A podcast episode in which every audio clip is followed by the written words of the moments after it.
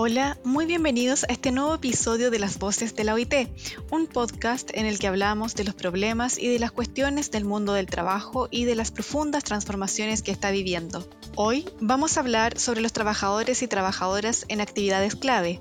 Los trabajadores claves desempeñan un papel vital en nuestras vidas y en el funcionamiento de las economías en las que vivimos. Esta fue una de las lecciones que nos dejó la pandemia del COVID-19. Sin embargo, durante esa crisis también se puso de manifiesto que muchos trabajadores clave se enfrentan a bajos salarios, horarios prolongados, mínima o nula protección social y seguridad y salud en el trabajo deficientes.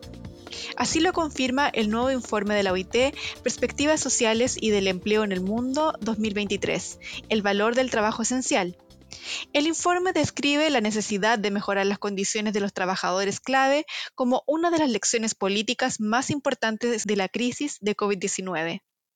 Para profundizar en este tema, hoy conversaremos con Rodolfo Elbert, que es investigador del Consejo Nacional de Investigaciones Científicas y Técnicas en el Instituto de Investigaciones Gino Germani de la Universidad de Buenos Aires, y Omar Manqui Bonilla, docente e investigador en la Universidad del Pacífico en Lima, Perú.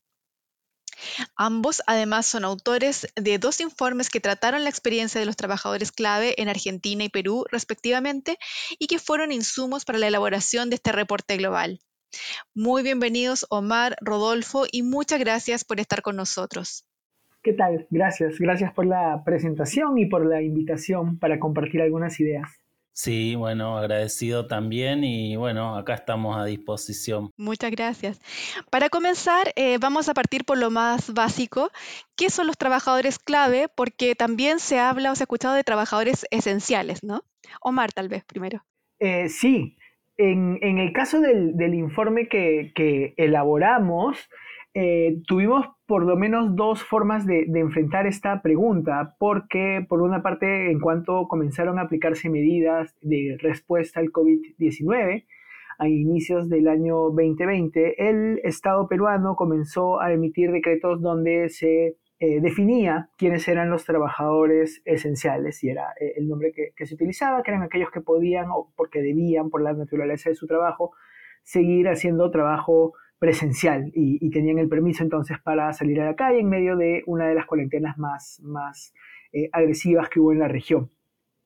Eh, entre otros estaban los trabajadores de funerarias en actividades esenciales de alcantarillado, agua, luz, sector financiero eh, y otros que fueron incluyéndose y parte del informe relata cómo es que se fueron incluyendo.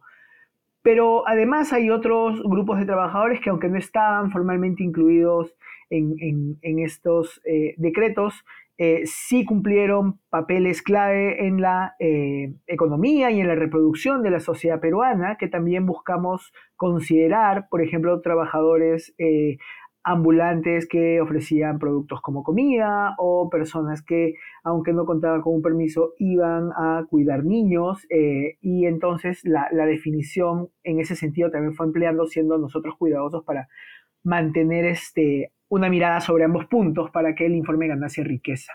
Perfecto, Rodolfo, en tu, en tu caso también, y además agrego, eh, es un sector muy amplio, tal como nos contaba Omar, y también muy heterogéneo. ¿Eso tal vez hace más difícil abordar también sus problemáticas? Sí, eh, bueno, eh, muy de acuerdo con las definiciones que propuso Omar. Creo que las realidades de América Latina son muy similares en muchos aspectos, eh, por más que también haya algunas diferencias, creo que la pandemia en Argentina hizo visibles eh, la relevancia estratégica de, ciertos sectores de, bueno, lo que podríamos llamar eh, la clase obrera formal o los trabajadores registrados, que por ahí no, no, no, si bien que ideológicamente muchas veces se discute la, centralidad de la clase obrera, creo que en la práctica nadie niega que, el servicio de subtes o los hospitales o, ciertos sectores son esenciales para el funcionamiento del capitalismo. Pero también se agregaron esos nuevos sectores que mencionaba Omar en los barrios populares, eh, por ejemplo, las organizadoras de comedores populares, em, que realizaron tareas de cuidado, los recicladores urbanos, gente que, em, vendedores ambulantes que mencionaba Omar, que en Argentina no fueron incluidos necesariamente en todas las regulaciones, eh, quizás con el tiempo sí se lo fue incluyendo, pero en un principio la regulación del trabajo esencial se refería más a los sectores estratégicos formales, pero en la práctica sí, o sea, siguieron trabajando y siguieron cumpliendo un rol importante en, en los procesos de producción y reproducción. Perfecto. El nuevo informe de la OIT muestra que las economías y las sociedades dependen mucho de los trabajadores esenciales. En los 90 países de los que se dispone datos, el 52% de todos los puestos de trabajo están ocupados por estos trabajadores. Sin embargo, sobre todo durante la pandemia, quedó en evidencia que las condiciones de trabajo de este grupo eran muy deficientes. ¿Cuál fue la situación que ustedes vieron en particular en los trabajadores clave de Argentina y Perú, principalmente? Tal vez Rodolfo, empecemos ahora. Bueno, nosotros em, en nuestras investigaciones en los sectores como hospitales encontramos mucha precariedad vinculada a los ritmos de trabajo, a las condiciones eh, de salud de los y las trabajadoras, sobre todo en una situación de pandemia donde se exigió mucho a los trabajadores y las trabajadoras y por lo menos en Argentina eso no se vio reflejado en un incremento salarial, fueron salarios que perdieron mucho con la inflación en los últimos años y durante la pandemia no los recuperaron. Después hubo situaciones puntuales, por ejemplo, eh, las trabajadoras de enfermería de los hospitales en la ciudad de Buenos Aires fueron degradadas de su carácter profesional por una ley y, eso no se revirtió en pandemia, o sea que, había problemas también vinculados al reconocimiento mismo de la actividad que, fue tan importante en, pandemia. Em, así que después fue muy variado nuestros hallazgos, tan como están publicados en el informe, en función de cierta fortaleza gremial de los sectores. Por ejemplo, encontramos sectores como eh, los trabajadores de subterráneo que tienen más de 20 años de una experiencia de, organización de base en el lugar de trabajo, con la creación de sindicatos alternativos fuertes. Y en ese tipo de lugares nosotros vimos que, el sindicato logró imponer y negociar desde un lugar más fuerte eh, las condiciones de trabajo en la pandemia. O sea, eso nos pareció como relevante otros sectores con menos tradición o con menos fortaleza gremial hubo mayores arbitrariedades de patronales, digamos, en términos de precariedad y de salarios. Omar, y en el caso de Perú, ¿cuál es, cuál es la situación que tú encontraste? ¿Cuáles eran las principales problemáticas a las que se enfrentaban los trabajadores allí? Sí, eh, como decíamos antes, eh, Quizás habría que comenzar diciendo que fue un escenario muy heterogéneo y, Rodolfo lo notaba ahora cuando hacía estos contrastes entre diferentes sectores. También en Perú eh, la categoría permitía eh, y la manera como recogimos datos también en, encontrar muchas diferencias entre diferentes grupos, ¿no? Rodolfo hacía, hacía ya referencia a quienes trabajaban en hospitales y, ahí efectivamente el tema de los ritmos de trabajo, inicialmente el miedo y, la falta de materiales para la protección de eh, doctores, enfermeras, eh, era, era un, tema que, apareció constantemente. Y luego quizás dos sectores que fueron eh, también trabajados en el reporte y, que llaman la atención porque cumplieron un rol bien importante para, para el país y, sin embargo enfrentaron situaciones de límite, ¿no? Por una parte, el caso de la agroindustria, especialmente la agroexportación, eh, fue importante porque permitió que la economía peruana continuara recibiendo este dinero del extranjero, pero también porque algunos de estos productos se quedan en el país y entonces llegan a las mesas de los peruanos. Eh, y, no paró, ¿no? En general es un sector que no paró durante la pandemia eh, y encontramos ahí múltiples denuncias por parte de trabajadores que no contaban con ningún tipo de equipo de seguridad eh, o algún tipo de protección durante su trabajo. Además, esto luego va a tener consecuencias en el caso peruano con un estallido social hacia diciembre de 2020, eh, donde miles de trabajadores del sector agrario, primero en Ica y luego en La Libertad, se levantaron exigiendo mejores, mejoras en sus condiciones de trabajo. Entonces, ese es un, efecto que, también tuvo, creo, la, la pandemia, ¿no? Eh, el otro sector que creo que es importante eh, fue el de eh, el cuidado, la reproducción en el hogar, ¿no? Nosotros logramos hacer también entrevistas con algunas trabajadoras del hogar, además hay, hay trabajos muy interesantes sobre eso aquí en Perú ya de mi colega Leda Pérez, donde se ha notado como muchas de estas trabajadoras fueron obligadas a quedarse encerradas en las casas en las que trabajaban, como trabajadoras del hogar o como o cuidando niños, eh, y se les impedía salir de las casas por temor a que se contagien y luego llevaran el virus a, los hogares de, los patrones, ¿no? Y, hemos escuchado historias durísimas de mujeres que no podían ver a sus hijos menores durante una, dos, tres semanas, algunas un mes, eh, en este contexto, ¿no? Y no había eh, en ese caso capacidad estatal para hacer cumplir la ley, para poder ver qué es lo que ocurría eh, con estos casos que claramente violaban derechos eh, laborales básicos. Entonces, eh, de distintas maneras todos estos sectores han sido afectados, aunque el nivel de precariedad sin duda ha sido mayor para aquellos grupos donde no había tanta tradición de organización sindical o con, mayor, o con menor capacidad de movilización. Como bien ambos mencionaban, tal vez durante el periodo de la pandemia, sobre todo, hubo una mayor visibilización, valoración también de, del trabajo que desempeñaban estos trabajadores, pero ahora ya ha pasado un poco el tiempo. Eh, ¿Qué pasa que viene futuro? O sea, ¿qué políticas habría que poner en marcha para revalorizar el trabajo de estos trabajadores y que no quede solo como algo que, un tema que tratamos durante la pandemia, sino que ellos siguen presentes y siguen trabajando en, la actualidad y a futuro. Eh, hablando, por ejemplo, en términos de salarios, de condiciones de trabajo, por ejemplo, ¿cuáles serían para ustedes las, áreas prioritarias en que habría que trabajar en políticas específicas para este sector? Omar. Yo creo que hay como dos líneas en las que uno eh, podría pensar algunos de estos temas, ¿no?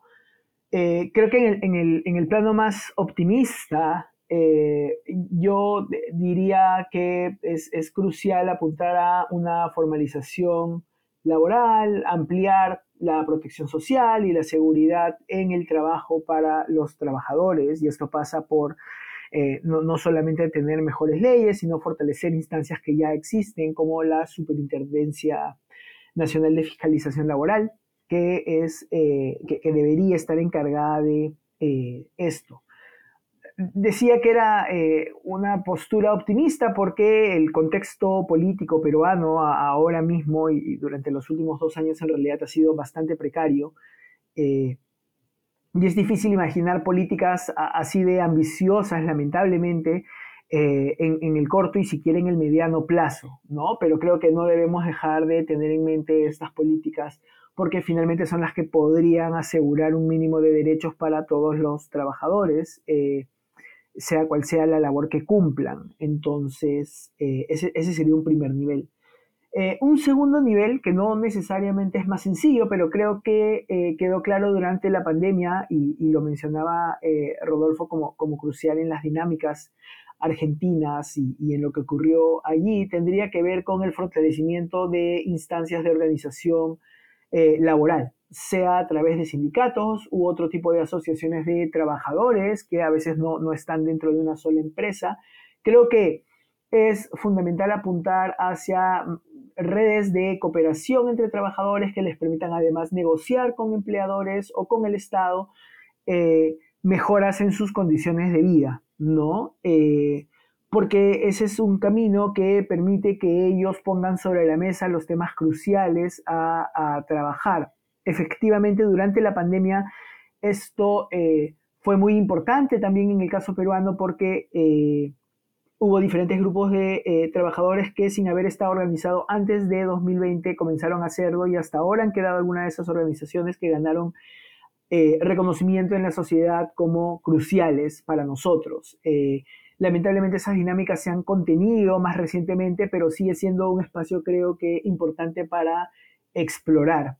Entonces yo, yo eh, pensaría inicialmente en esos eh, dos elementos. Ok, Rodolfo, y en, tu caso, ¿qué políticas habría que poner en, marcha? Bueno, eh, en el caso de Argentina, eh, un problema que emergió en los últimos años con la alta inflación, que tenemos 100% de inflación para este año, es el de los trabajadores y trabajadoras pobres.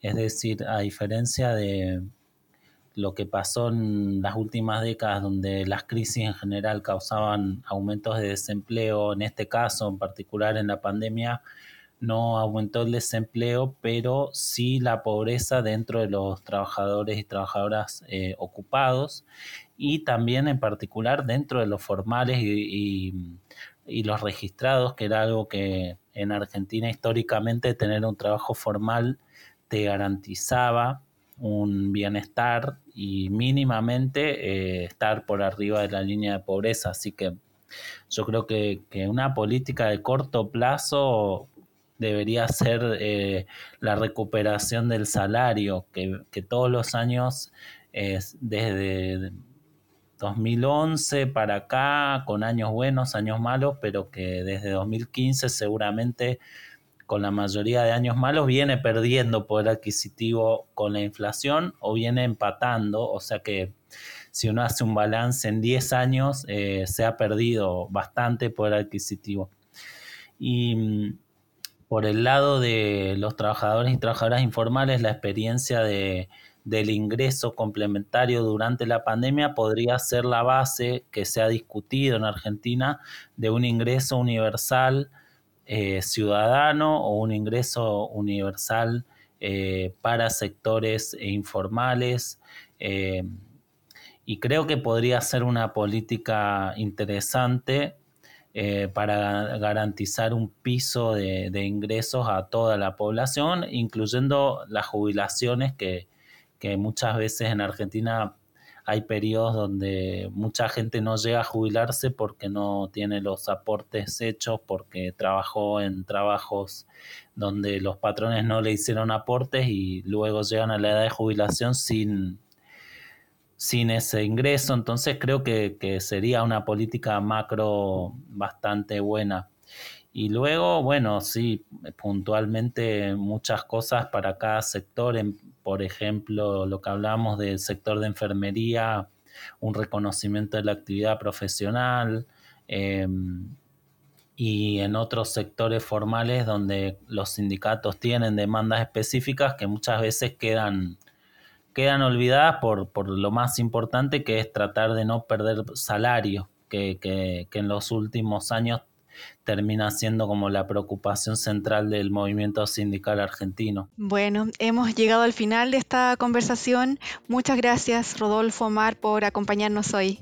No, gracias a ustedes. Un gusto haber, haberlos escuchado y haber compartido un poquito del trabajo. Bueno, igualmente, muchas gracias. Para más información sobre el reporte, perspectivas sociales y del empleo en el mundo, les invitamos eh, a visitar el sitio web de la OIT. Los esperamos próximamente en un nuevo episodio del podcast de la OIT sobre el futuro del trabajo. Muchas gracias.